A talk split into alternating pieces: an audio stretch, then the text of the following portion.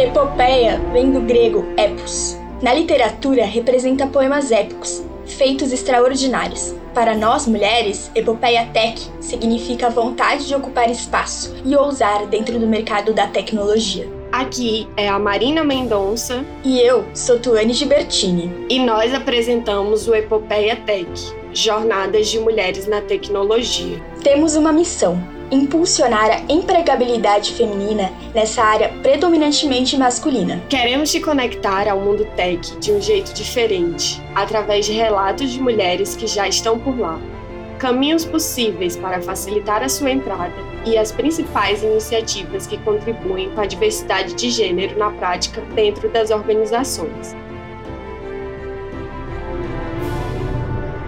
Este episódio é patrocinado por Smart Brasil e D1. Olá, Epopeia! Hoje é o nosso penúltimo episódio. E aí, como é que tá o coração de vocês? Por aqui estamos numa mistura de sentimentos, porém eu acho que os maiores deles são satisfação e gratidão por tanto aprendizado, por tantos momentos que compartilhamos aqui. Fala galera, tudo bem? Que epopeia, hein?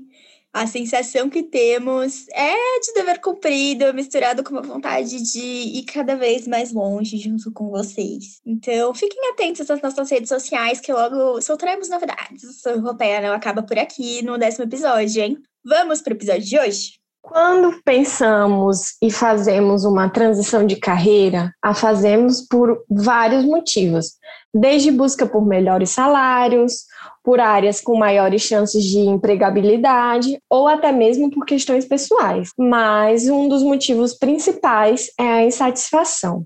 A IBM pesquisou entre 22 mil funcionários a razão que os fez abandonar o emprego anterior. E segundo essa pesquisa, 14% largaram o emprego por problemas com chefia, 18% com mudanças estruturais que levaram a instabilidades e incertezas e 40% por insatisfação com a profissão. E como já falamos aqui, sabemos que nada é imutável. Estamos sempre buscando novas aventuras e o processo de mudança faz parte das nossas vidas. E nesse processo, às vezes a profissão atual que a gente está já não nos cabe mais, não faz mais sentido e nem nos faz feliz. Mas a vida é sobre isso e tá tudo bem.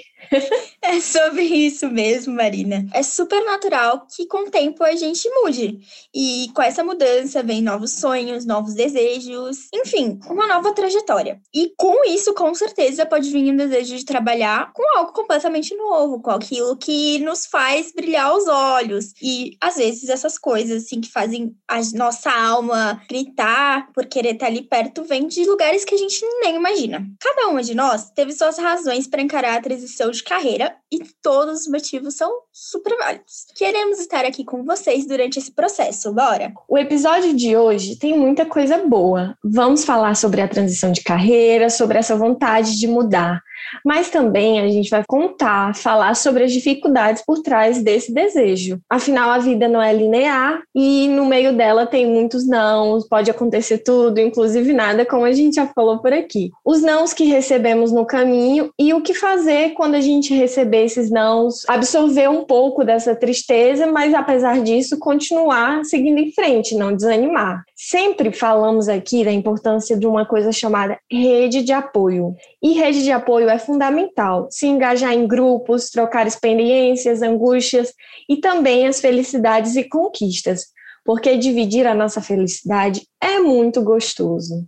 Durante toda essa primeira temporada, trouxemos histórias inspiradoras de mulheres que participaram dessa incrível jornada que foi o Capacita MDT.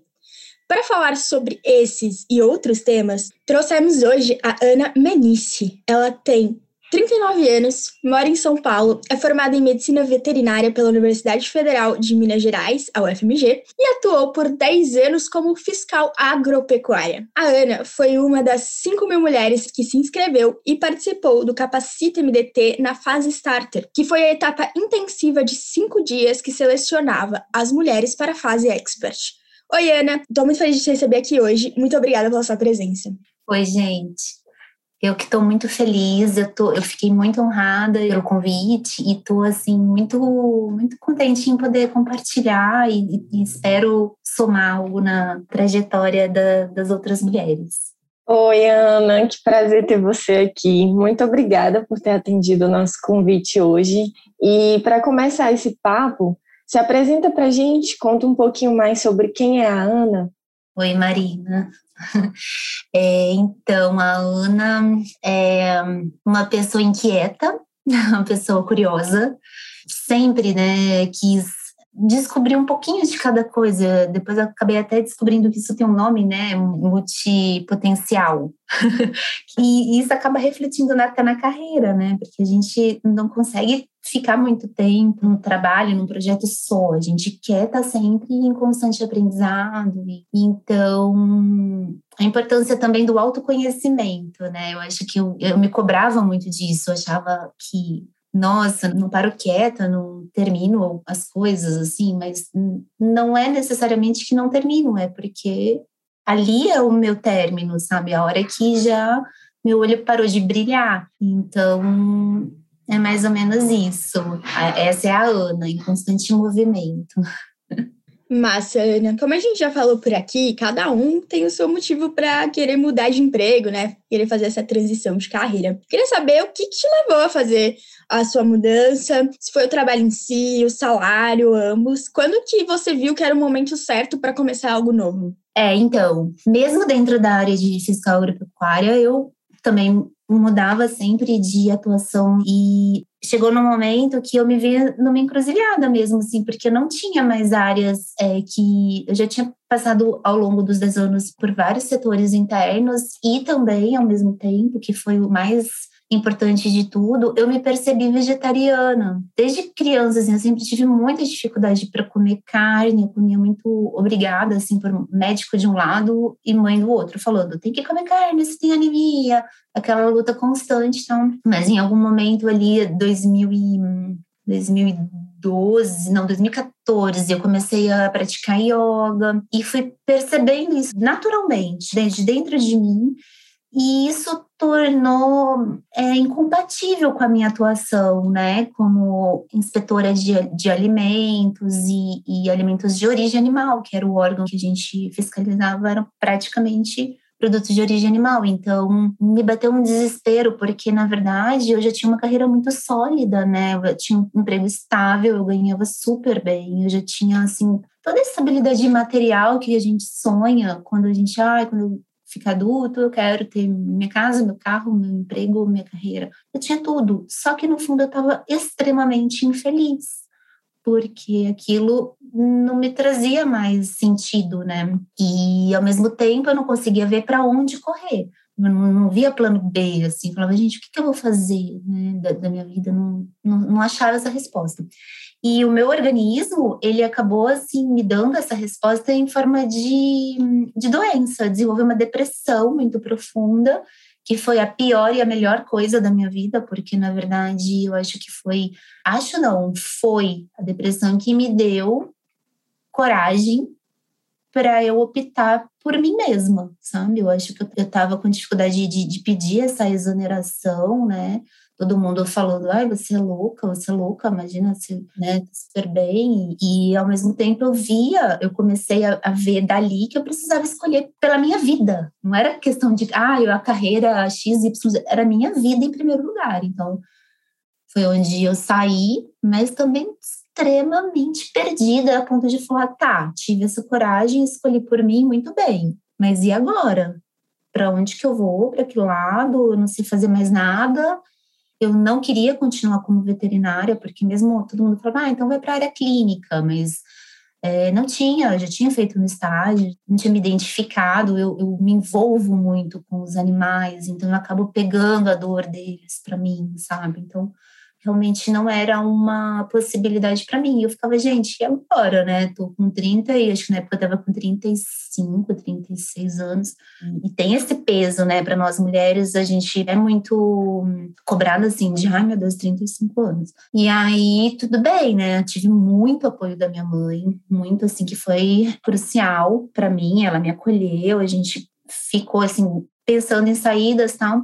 E aí uma, um ponto muito importante da minha retomada, porque eu achava que eu não ia dar conta, sabe? Assim, acho que a dor maior que eu tive foi de achar que eu não ia dar conta de fazer mais nada. Falei, gente, esse mercado corporativo, como que eu vou entrar agora? Eu sempre fui do setor público, vão ter preconceito, vão achar que, né, tem esse estigma do funcionário público, às vezes, é, não, não ser proativo. E assim, eu fiquei tá, e como veterinária, o que, que tem a ver se eu chegar para procurar um outro emprego, né? Tipo, vou falar o quê?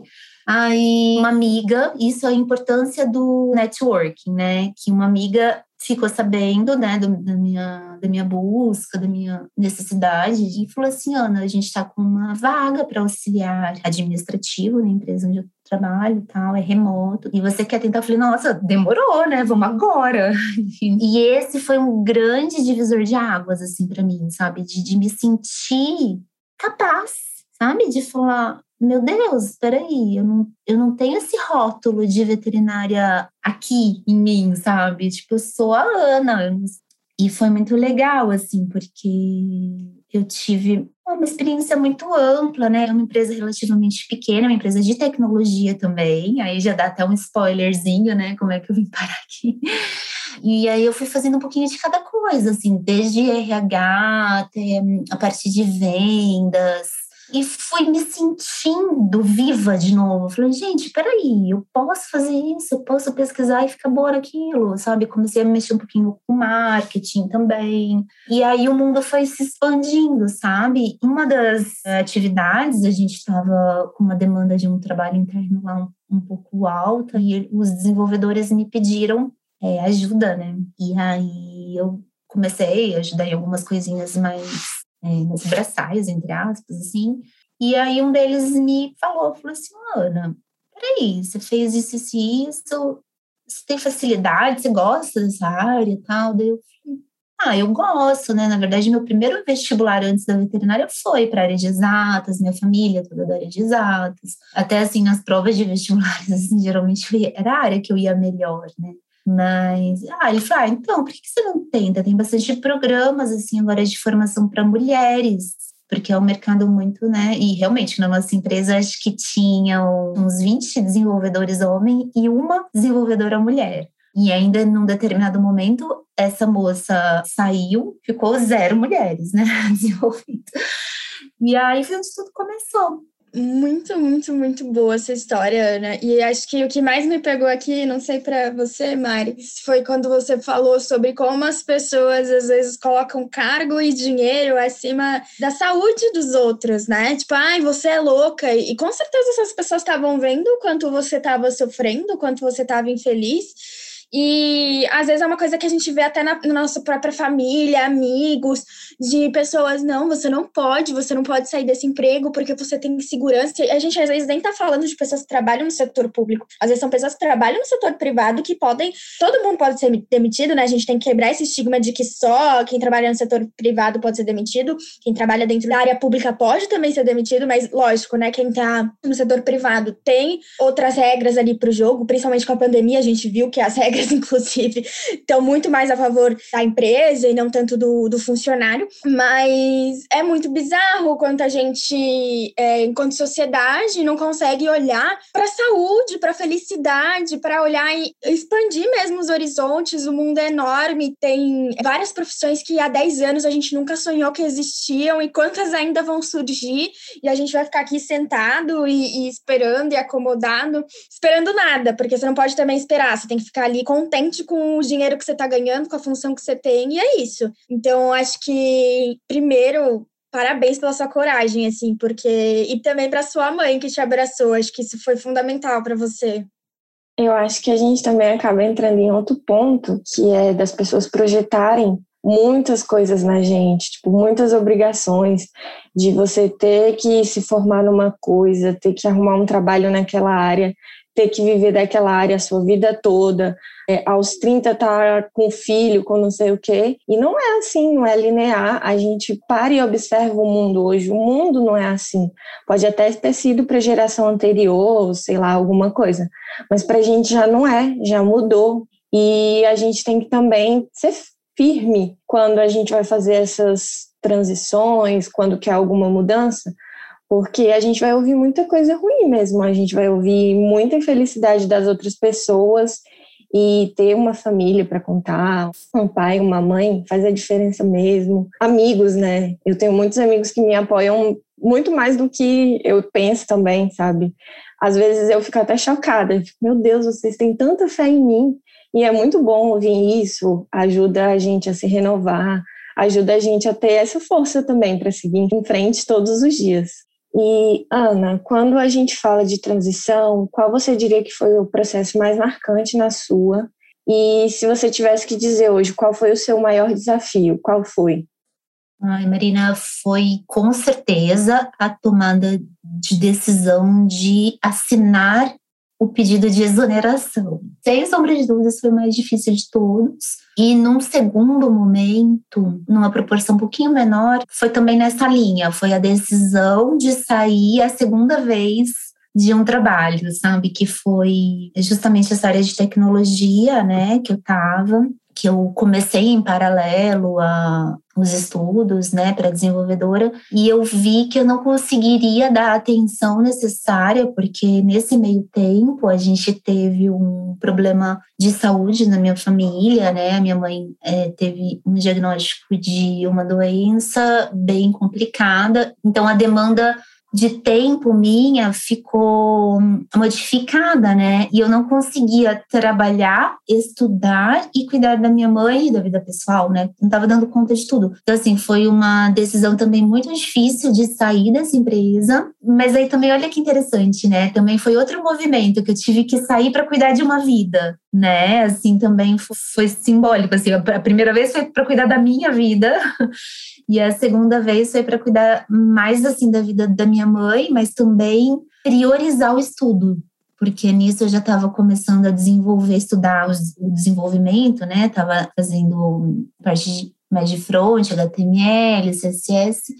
E eu falei, eu não consigo fazer tudo. E aí eu pensei dentro de mim, a longo prazo, e eu tinha ainda, né, privilegiada, graças a Deus, eu tinha uma fonte de renda, assim, de uma poupança que eu tinha e a aposentadoria da minha mãe. Então, assim, também eu sei que não são todas que vão ter esse privilégio de, de poder também fazer essa escolha, mas eu consegui pesar o que eu tinha e priorizar o estudo. Sabe, quando você olha meu a médio e longo prazo, isso vai me dar um retorno muito maior do que eu ficar agarrada a esse emprego agora me cobrando, eu tenho que trabalhar, eu tenho que trabalhar, não vou conseguir outro emprego depois disso, sabe? Com aquela fantasminha assim dentro do seu lado, falando assim, ai, se você largar esse, quem mais vai te contratar? Você não tem experiência, você não tem não sei o quê.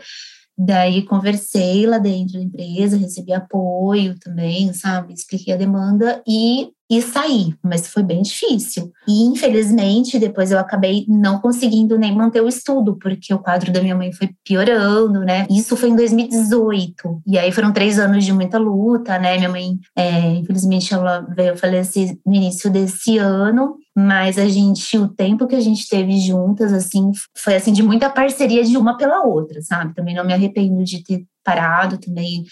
É, tinham períodos que ela estava melhor, e eu dava uma retomada nos estudos. Então, assim, foram três anos, assim, de meio lá, meio cá, sabe? Cheguei até a prestar Unifesp. Achei um curso que era minha cara. Era Informática na Saúde. Era um tecnólogo na Unifesp, até na unidade aqui de São Paulo. Então, eu falei, gente, que legal, eu vou juntar a área da saúde com a área da tecnologia, né? Passei, comecei uma semana do curso até, só que foi bem na época da chegada da pandemia, pegando metrô lotado, estudando na área hospitalar, com a minha mãe doente, eu comecei a pensar, gente, não vai dar certo, né?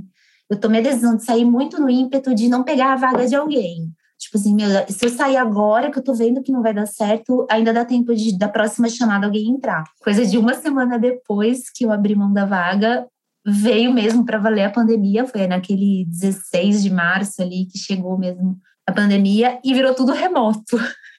e eu perdi a vaga na Unifesp, tipo, falei, meu Deus, daí eu pensava assim, não, tudo bem. Naquele momento, as informações que eu tinha, eu tomei a melhor decisão que eu podia tomar, que era a saúde da minha mãe. Né? E, não era para ser, vamos ver o que mais que a vida reserva, né? Mas então, assim, eu acho que respondendo, né? Desculpa dar essa volta toda, Marina, mas acho que respondendo a sua pergunta, os momentos mais difíceis, acho que são os momentos de tomada de grandes decisões. Obrigada por ter contado isso pra gente. Meu sentimento está pela notícia da sua mãe. É, eu imagino que não seja fácil, mas é sempre um, um quentinho para a gente ver que, apesar das adversidades da vida, você está conseguindo se reconstruir, é, conseguiu voltar para uma área que você já tinha interesse e que não se arrepende, porque não tem do que se arrepender. Você fez realmente o melhor que podia com tudo que você tinha no momento. Muito obrigada por dividir isso com a gente hoje, de verdade. Acho que é isso, é a gente também mostrar as nossas vulnerabilidades. A gente tem que relembrar que a gente, nós somos seres humanos antes de qualquer coisa, sabe? E é o que nos conecta, né? Saber assim que nas nossas trajetórias vão ter momentos que a gente vai estar tá mais triste, que a gente vai estar tá doente, ou que alguém próximo da gente vai estar tá assim e a gente né, precisa recalcular as rotas, é tomar algumas decisões. E é difícil tomar decisões, né? Porque quando você vai para um lado, você abre mão de todo um caminho outro que você deixou de escolher. Mas também ter a consciência tranquila de que, mesmo se hoje fosse uma decisão que hoje a gente fosse fazer diferente, não se cobrar, não olhar para trás e se cobrar, sabe? Se eu pensasse, ah, na Unifesp, por que, que eu não entrei na Unifesp, perdi um curso de excelência gratuito, lá, lá, lá, lá, lá. É, poderia ter, lá, poderia estar remoto até hoje e, e de boa. Não, gente, não poderia, porque com as informações que eu tinha naquela época, foi a melhor decisão que eu tomei, né? E isso eu falo se alguém estiver ouvindo, fizer sentido para alguma mulher, assim, de, ai, ah, sei lá, em algum momento eu apostei num relacionamento e não fui estudar porque eu fui acompanhar meu marido, eu quis ter filho, e aí. Eu... Não, gente, é isso, a vida é isso, sabe? A gente toma as melhores decisões que a gente pode tomar naquele momento da vida, e a pergunta é: hoje, o que, que eu posso fazer hoje? O que passou passou e mas as tomadas de decisões realmente eu acho que foram as mais difíceis assim na trajetória. Eu acho que se você também tivesse optado pelo contrário, você também ia ficar pensando no IC. E pelo que você falou aqui, pela maneira que você falou, escolher sua mãe, escolher passar esse tempo com ela, com certeza foi a melhor decisão que você pode tomar ali no momento, né? Agora, eu queria falar um pouquinho sobre a sua participação no Capacita, né? Você participou da fase starter, é, apesar de todo o empenho, muitas mulheres não foram selecionadas para a fase expert, porque também só tinha 200 vagas e deu um baita trabalho para a galera da Smarco aí escolher quais eram os melhores bots. E a gente queria saber como que foi esse processo para você de não ter passado. E o que, que você fez depois, o que, que você fez com esse não aí, você continuou estudando, você mudou sua rota, como foi para você? Foi em janeiro, né, desse ano que tudo aconteceu, minha mãe tinha dado uma piorada muito grande, e eu tava no modo desespero, de assim, como que eu vou viver depois? Também financeiramente, sabe? Tipo, hoje a minha profissão é cuidar da minha mãe, né? Mas ao mesmo tempo, eu comecei a ver que é, ela já ela já estava caminhando para a partida dela, né? E aí, quando chegou essa oportunidade, eu falei assim, gente, eu preciso tirar uma força assim do âmago do meu ser para eu ir para algum canto, para eu conseguir um emprego, para eu conseguir me manter financeiramente. Então eu vi uma oportunidade muito grande como visava é, contratação, também existia uma certa possibilidade, né? Seriam cinco pessoas escolhidas.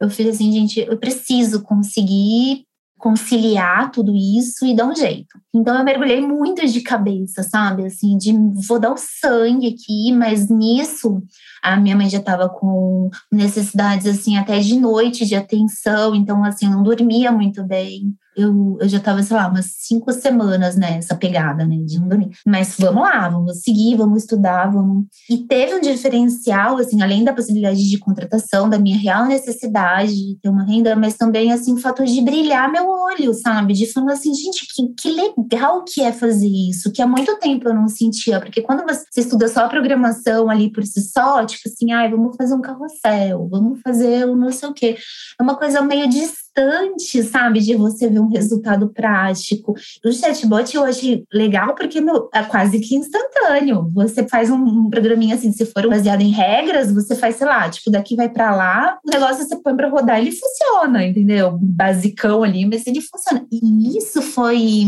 uma coisa que me chamou muita atenção, né? Então eu falei, cara, eu vou seguir. Aí foi aquela semana difícil, tal, dando o meu jeito. Foi uma semana de quimioterapia, que é mais difícil ainda, né? Quando era semana de quimio, daí ok, cheguei na sexta-feira, aí o prazo foi estendido até domingo. Eu, ai, graças a Deus, não sei o quê, daí corri. Achei que não fosse dar tempo tal, consegui fazer.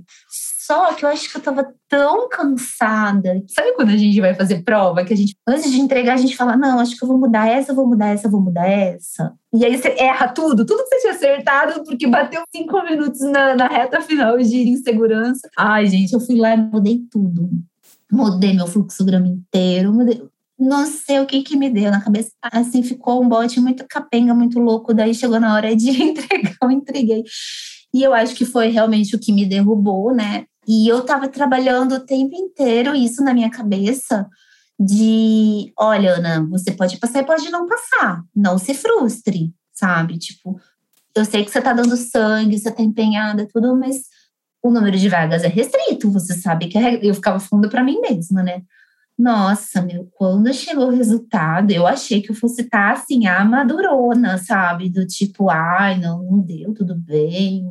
Nossa, eu fiquei arrasada, arrasada, arrasada, arrasada, a ponto de não conseguir nem trocar ideia com o pessoal do grupo, sabe? Do tipo, nossa, eu tive que fechar tudo mesmo, assim, os aplicativos, né? A gente usava o Telegram e não abri mais por um tempo. Acho que eu fiquei umas duas semanas na bed, assim. Acho que na segunda semana que eu comecei a falar com as meninas que eram mais próximas para saber se elas tinham passado ou não. E aí, nessas, o quadro da minha mãe piorou. E eu realmente saí de cena por um tempo, assim, do tipo, eu falei, nossa, agora eu acho que eu preciso. Até acionei meus irmãos, porque a gente, nós somos em quatro e tava realmente. Um, a carga tava muito mais pesada para mim, eu que morava com ela, né? Até vi uma necessidade de cuidar um pouco até da minha saúde nesse meio tempo, porque eu acho que tudo isso tava demais para mim, né? Aí acionei meus irmãos, eles começaram a participar mais, então também foi uma época assim até de, de calcular a rota de novo, né, para mim. O que mais resume minha vida são recálculos de rotas, sabe? Tipo, de um a um milhão, assim, tem.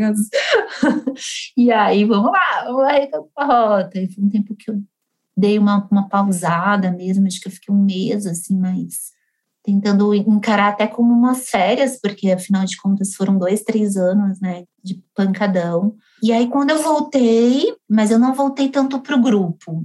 Eu fiquei assim um pouco assim, sabe, tipo, eu quero voltar, mas eu ainda tava um pouco machucada com essa história, né, que a, a gente que a gente acaba levando para um lugar de rejeição, acho que a palavra mesmo é frustração, não é? Mas acho que entra também em umas feridas de rejeição, em algum lugar. Então eu falei assim: não, eu vou voltar, mas eu não vou voltar por ali.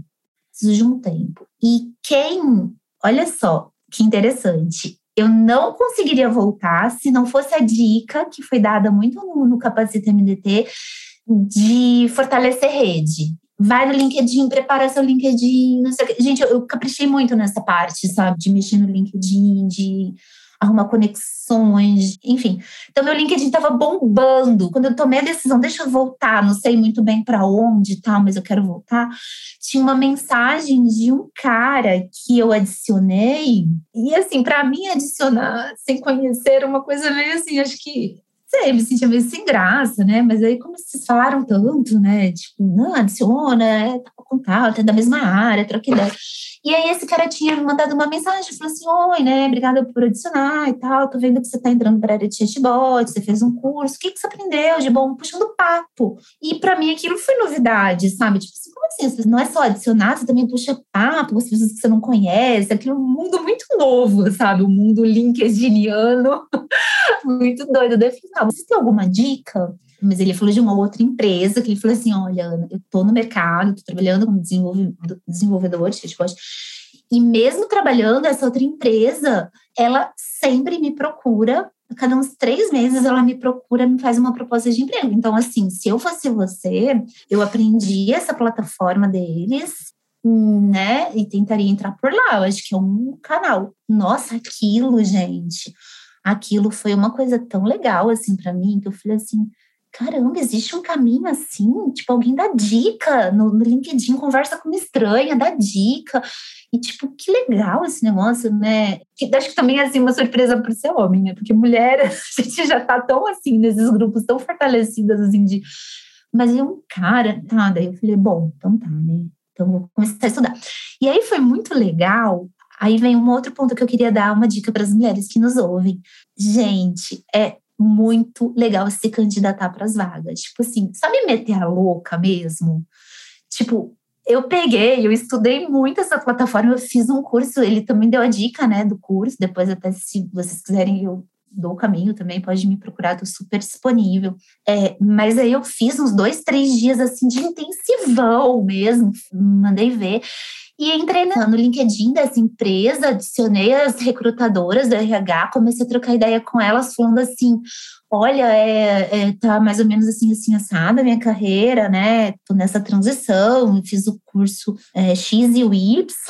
E vocês têm uma forma de ingressar para iniciantes? Vocês têm interesse, tal, tal? Nossa, elas foram super abertas e falaram: nossa, o dia que você se sentir à vontade para fazer uma entrevista, a gente faz, a gente faz um teste técnico, estuda tanto que você achar, né, que precisa para se sentir confiante, você é super bem-vinda, pode nos acionar. Eu, tá bom, né? Falei, nossa, que interessante também isso, né? das pessoas de RH serem abertas. Gente, o mundo LinkedIn foi mais desbravamento do que o próprio chatbot, assim, para mim, sabe? E aí fui para tal entrevista de emprego, gente, que tipo era uma coisa assim surreal porque aquele outro emprego que eu consegui que não era da, da minha área foi uma indicação, né? Então também não tive esse contato. Meninas, façam, se inscrevam em tudo, façam, porque é muito aprendizado, sabe? Você começa a ficar muito safa na, na, forma de responder a entrevista, sabe? Você vê que você pega o jeitinho ali, sabe? É tipo meio que padrão, quase todas as entrevistas, que aí eu disparei. Comecei a me inscrever em tudo que era vaga. Eu lembro muito da, da Silvia Coelho falando nelas programam um grupo do Facebook, e os homens, eles, a tendência foi feita uma pesquisa e assim, se eles enquadram 60% dos requisitos, eles já se inscrevem. E mulheres, é tipo assim, ela tem que ter 130% dos requisitos, sabe? Para ela talvez considerar se inscrever para vaga. E aí eu falei, quer saber? É isso aí. O máximo que vai acontecer é a pessoa nem sequer me entrevistar, tipo, ignorar meu currículo, e se entrevistar não passar, né? E não por não, eu já tenho não. E comecei. E isso foi me dando muita bagagem, sabe? Até para eu saber o ponto que eu precisava melhorar ou não, ver o que, que dava certo. Por que, que tinha empresas que nem me chamavam? E aí chegou um belo dia que é, veio sim.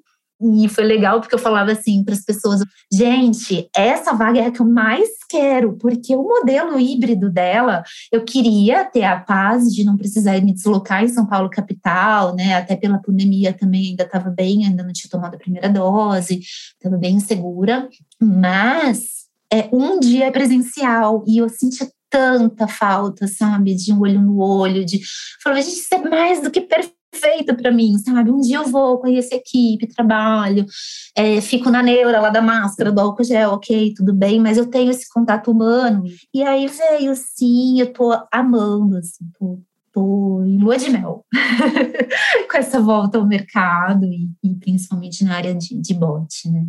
Ana, é muito legal saber que você não desistiu, né? Que apesar dos nãos da vida, foi resiliente, é óbvio que não é fácil, como você mesma mostrou aqui pra gente. Mas que bom que você está aqui hoje contando que é possível sim. E a gente ficou sabendo que você está na área de curadoria, certo? Eu queria saber, você ouviu muitos nãos? Aproveita e conta pra gente mais um pouco sobre a sua empresa, como você trabalha, como é seu dia a dia, como foi essa sua jornada a partir desse sim. Ah, então, gente, foi, foram muitos, muitos nãos. Eu acho que também isso foi, sabe, musculação, quando você começa, que você fala assim, gente, dói tudo, tá todo mundo lá puxando 15, 20 quilos, eu com um quilo só, eu não tô aguentando, eu sou péssima, não sei o quê. Aí no dia seguinte, a primeira semana você quase não anda, você é um Robocop, né? Você vai toda dura de tanta dor, academia e tal. Na segunda semana, você já sente menos dor. E assim vai. Então, eu acho que esse paralelo é o, a melhor forma de explicar como que eu fui lidando com os nãos, principalmente nesse primeiro semestre, que eu acho que foi desde que, que eu falei que o meu olho brilhou pelo chatbot, eu falei, é isso que eu quero. E não vou largar esse uso, não vou largar porque, cara, fazia muito tempo que meu olho não brilhava por uma área profissional, né? Então, assim, ok, tomei um não, meu primeiro não foi muito doído, até pelo contexto de vida pessoal, então assim, foi, foi doído pra caramba, mas assim, dói, vou respeitar essa dor, né? Tá doendo, tipo, na musculação, no primeiro dia, você não, você não vai no dia seguinte fazer o mesmo grupo muscular, tá doendo. Você precisa daquele tempo para o ácido lático ser é, reabsorvido e a fibra muscular se recompor para você, sei lá, e voltar a treinar ele, né? Então é mais ou menos esse paralelo, tipo, doeu pra caramba, doeu, peraí, então tá, tô revivendo aqui a dor, dá um tempo, tal, volta, volta de outra forma, né? Não voltei com tudo pro Capacita, pro grupo das meninas, vou pro alto, mas então tá, então vou pro blip, fui pro blip, né? Tentei a mundiale, não deu certo ali também, e, e foi muito legal, assim, que a Mundial eles me deram um feedback muito bom da entrevista, então também consegui entender o que que, o que, que eu ainda precisava amadurecer, né, para como desenvolvedora, o que estava pegando, era muita parte de API que me faltava, de ter um entendimento melhor disso. Eu falei, ah, legal, realmente, isso não, não estudei muito bem, não. Então tá, então volta lá. Então foi muito legal, sabe, assim mesmo, o que eu fiz com esses nãos, né? O sim, ele veio de uma forma assim, veio para a curadoria, não para desenvolvimento. E eu fui muito aberta assim com a minha entrevistadora, né, de que eu quero ir para o desenvolvimento. Eu me vejo como desenvolvedora, sabe, a médio prazo. Só que eu tenho uma habilidade analítica muito grande que eu acho que a curadoria ela demanda e, querendo ou não, aqueles 10 anos na área de inspeção de alimentos, eu trabalhei com qualidade. Minha pós-graduação foi em qualidade na Federal de Lavras, foi voltada para a qualidade de alimentos de origem animal, porém era qualidade. Né? Eu, como fiscal, eu ia, meu modus operandi era todo assim, tipo, o que está feito e o que eu vou melhorar daqui, né? Tipo, dicas para melhorar. Então foi muito natural, sabe? Quando eu entrei na curadoria, estava um pouco assustada, meio assim, tipo, ah, gente, queria desenvolver, eu estava treinando para desenvolver. A minha gestora viu essa qualidade mais analítica e de e até comunicativa que ela falou assim, na curadoria a gente lida muito com cliente. E essa capacidade sua de comunicação também vai ser muito bem aproveitada. E aí, quando eu entrei mesmo, eu vi que mais do que isso, né? Essa habilidade da qualidade é muito importante. Eu acho muito gostoso, sabe? Você ver eu pegar o bot, eh, superou minhas expectativas, né? Então, você pega um bot que, sei lá, às vezes é uma vírgulinha, uma vírgula que tá tipo, oi, fulano.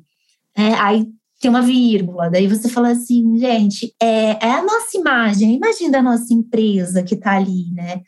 Então, eu adoro ficar fazendo isso, sabe? Tipo, peraí, vamos melhorar aqui. Nossa, usabilidade. Por que, que a pessoa tem que voltar dois passos para chegar no menu que ele vai querer olhar, sabe? Então, vamos colocar uma teclinha aqui de voltar ao menu anterior, porque aí a pessoa já muda mais rápido, já consegue então, assim, eu tô encantada, tô em lua de mel, não sei, eu continuo, por enquanto, mantendo meu pensamento de, de querer a médio prazo ir para o desenvolvimento em si, mas aí eu já vou chegar no desenvolvimento com um olhar mais, até mais crítico, né? Então, tá sendo muito, muito válido, muito legal.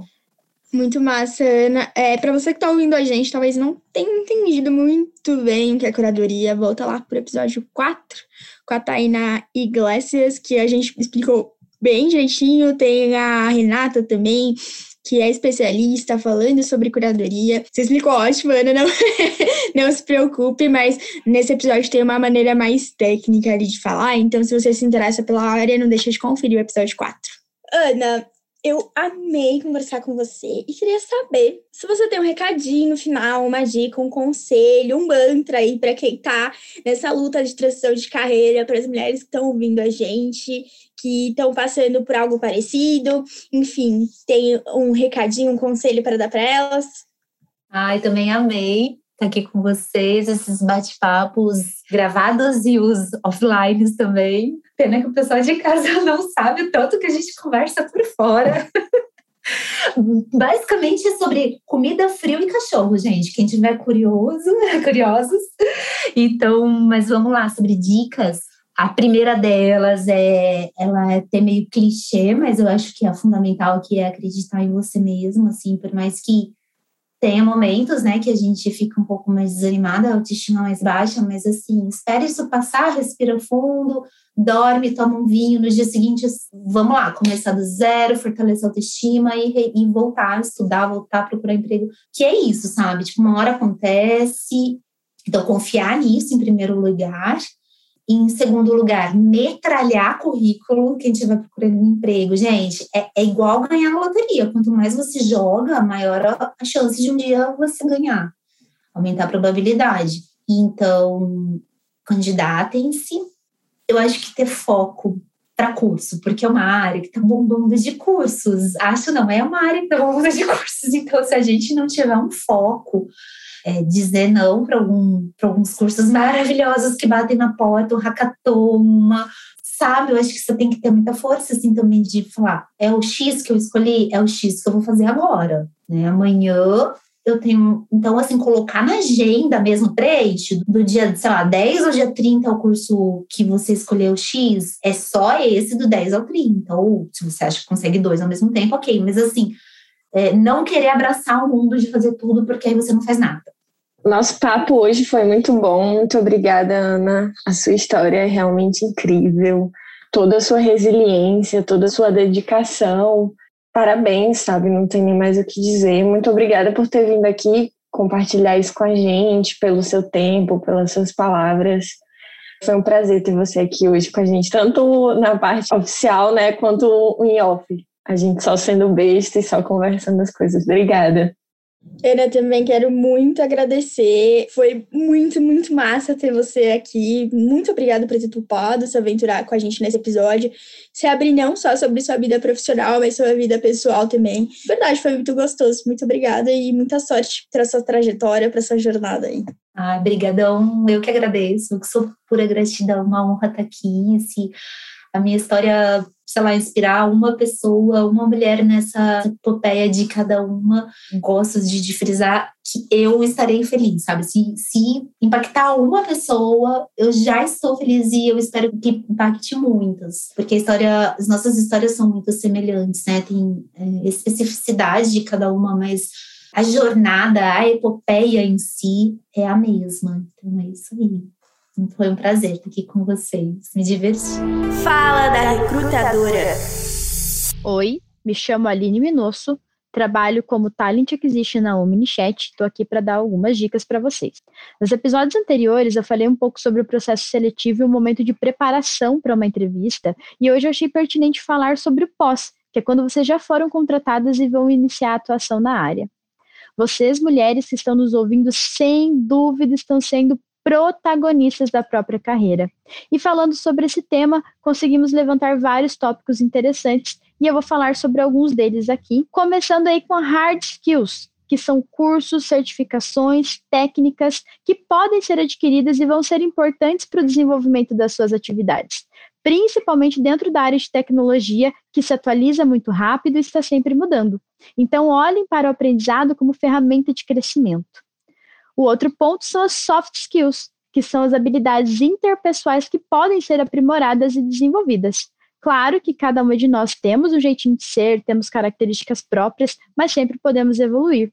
E dentre diversas soft skills importantes, a proatividade vai ajudar você a se destacar. Ser proativa significa olhar além do óbvio, dar dicas para melhorar o processo, o setor, estar inteirada sobre o negócio da empresa como um todo, tomar a frente nas situações adequadas e a empatia vai ser muito necessária também, até mesmo linkada à proatividade, porque é importante ter em mente aonde que o seu trabalho afeta as outras áreas. Então se pergunte, a atividade que eu estou desenvolvendo impacta onde? Que resultado que o meu setor traz? E dessa maneira você vai conseguir enxergar o processo como um todo. Eu não podia deixar de falar também da resiliência, porque os desafios vão existir. É necessário lidar com obstáculos e pressões do dia a dia, ainda mais se tratando de mulheres que têm multitarefas. Então, vai ser necessário ter foco e calma para superar esses momentos e continuar forte na trajetória.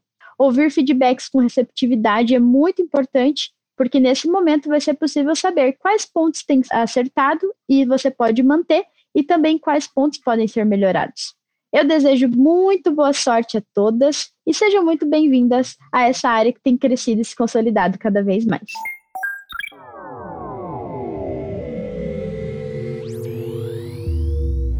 Enfim, tudo que é bom chega ao fim, né? E esse foi o nosso episódio de hoje. Espero que você tenha gostado, Epopenha. E não se esqueça que para mandar dúvidas e sugestões é só entrar em contato conosco via Instagram ou LinkedIn. Os links estão na descrição do nosso episódio. E não deixe de seguir a gente na sua plataforma de stream favorita para você receber as nossas atualizações epopeicas. Nos vemos na semana que vem, no próximo episódio de Popeia Tech.